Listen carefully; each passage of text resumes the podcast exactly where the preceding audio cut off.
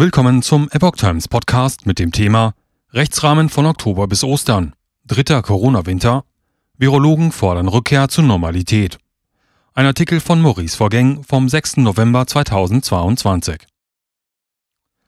Auch in diesem Winter gibt es in Deutschland Corona-Maßnahmen.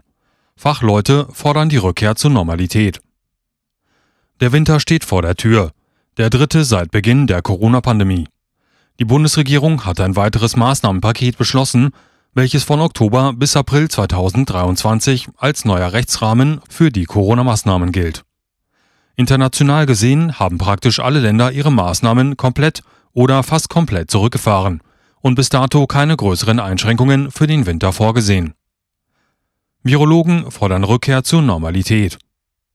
Vor dem Sozialausschuss des Schleswig-Holsteinischen Landtags äußerten sich am 3. November im Kieler Landestag eine Reihe von Virologen. Professor Jan Rupp, Direktor der Klinik für Infektiologie am Universitätsklinikum in Lübeck, hinterfragte die Regelungen. Die Fokussierung auf SARS gefährdet mehr als sie nützt, sagte Rupp. Das Hauptproblem im Gesundheitssystem sei nicht mehr Covid-19, sondern medizinische Unterversorgung in anderen Bereichen.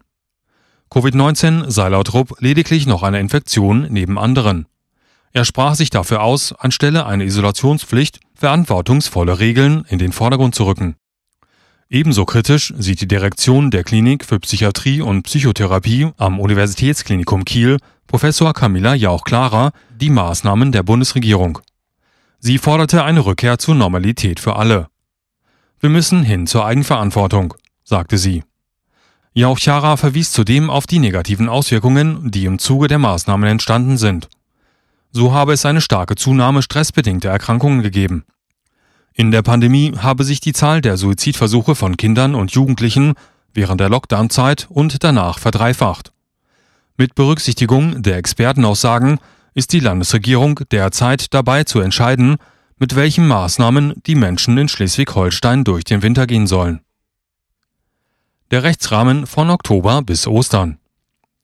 Vom 1. Oktober 2022 bis 7. April 2023 gelten laut dem Bund aktualisierten Infektionsschutzgesetz bundesweit spezifische Maßnahmen, die da wären im öffentlichen Personenverkehr gilt weiterhin die FFP2-Maskenpflicht. Dabei dürfen Kinder und Jugendliche von 6 bis einschließlich 13 Jahren sowie das Personal auch medizinische OP-Masken tragen.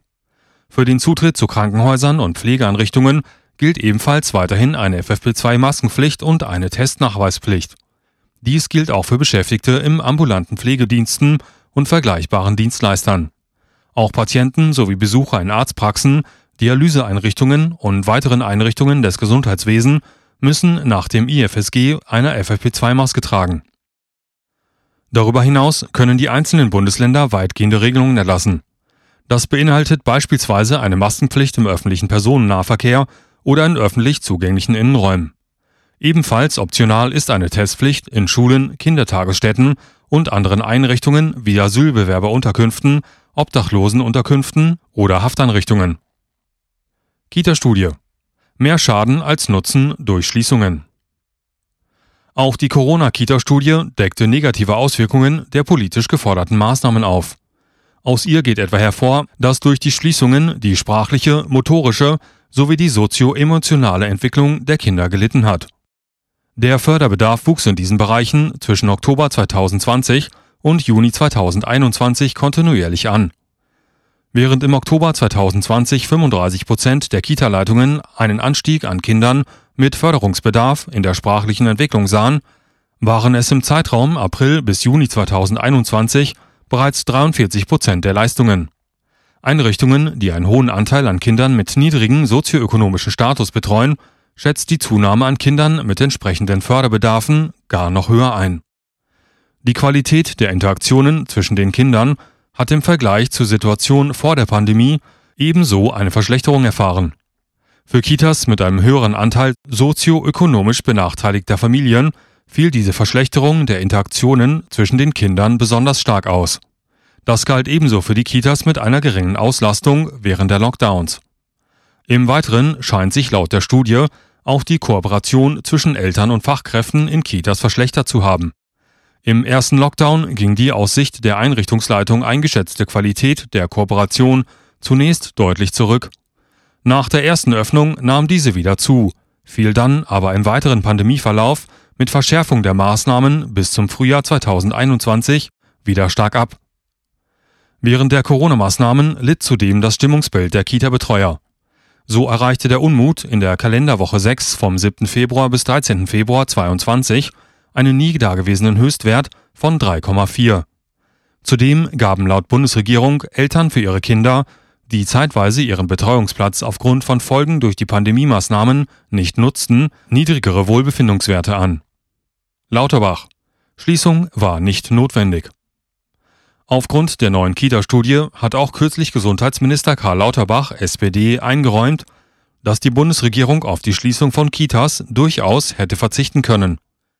Diese seien während des Lockdowns in der Pandemie aus heutiger Sicht nicht notwendig gewesen. Die Kitas waren keine Infektionsherde, so Lauterbach. Das sagte der Minister bei der Präsentation der neuen Corona-Kita-Studie in Berlin und bezog sich dabei auf neue wissenschaftliche Erkenntnisse, wie er sagte. Lauterbach gab jedoch keine Entwarnung. Es gebe allenfalls eine Atempause. Die Krankenhäuser würden am Limit arbeiten und die neuen Varianten bauen sich auf, sagte er. Inzidenz auf dem Prüfstand.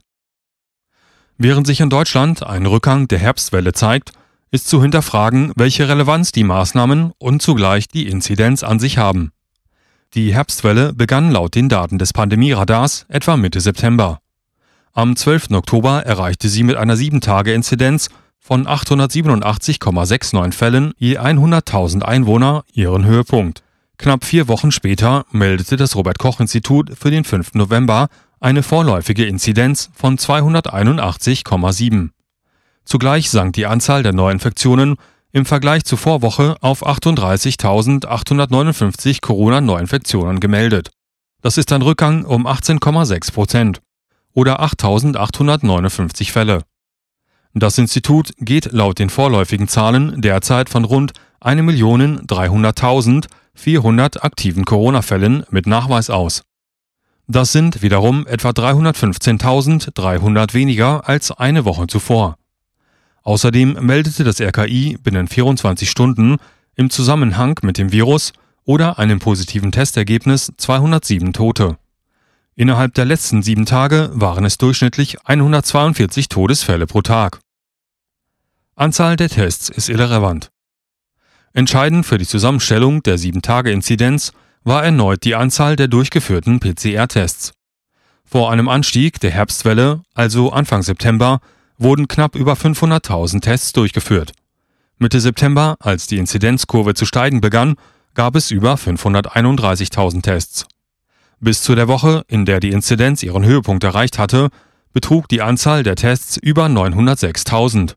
In der darauffolgenden Woche sank nicht nur die Testzahl auf etwa 811.000, gleichzeitig ging auch die bundesweite Inzidenz wieder zurück. In der letzten Oktoberwoche, Kalenderwoche 43, verzeichnete das RKI nur noch 637.000 Tests.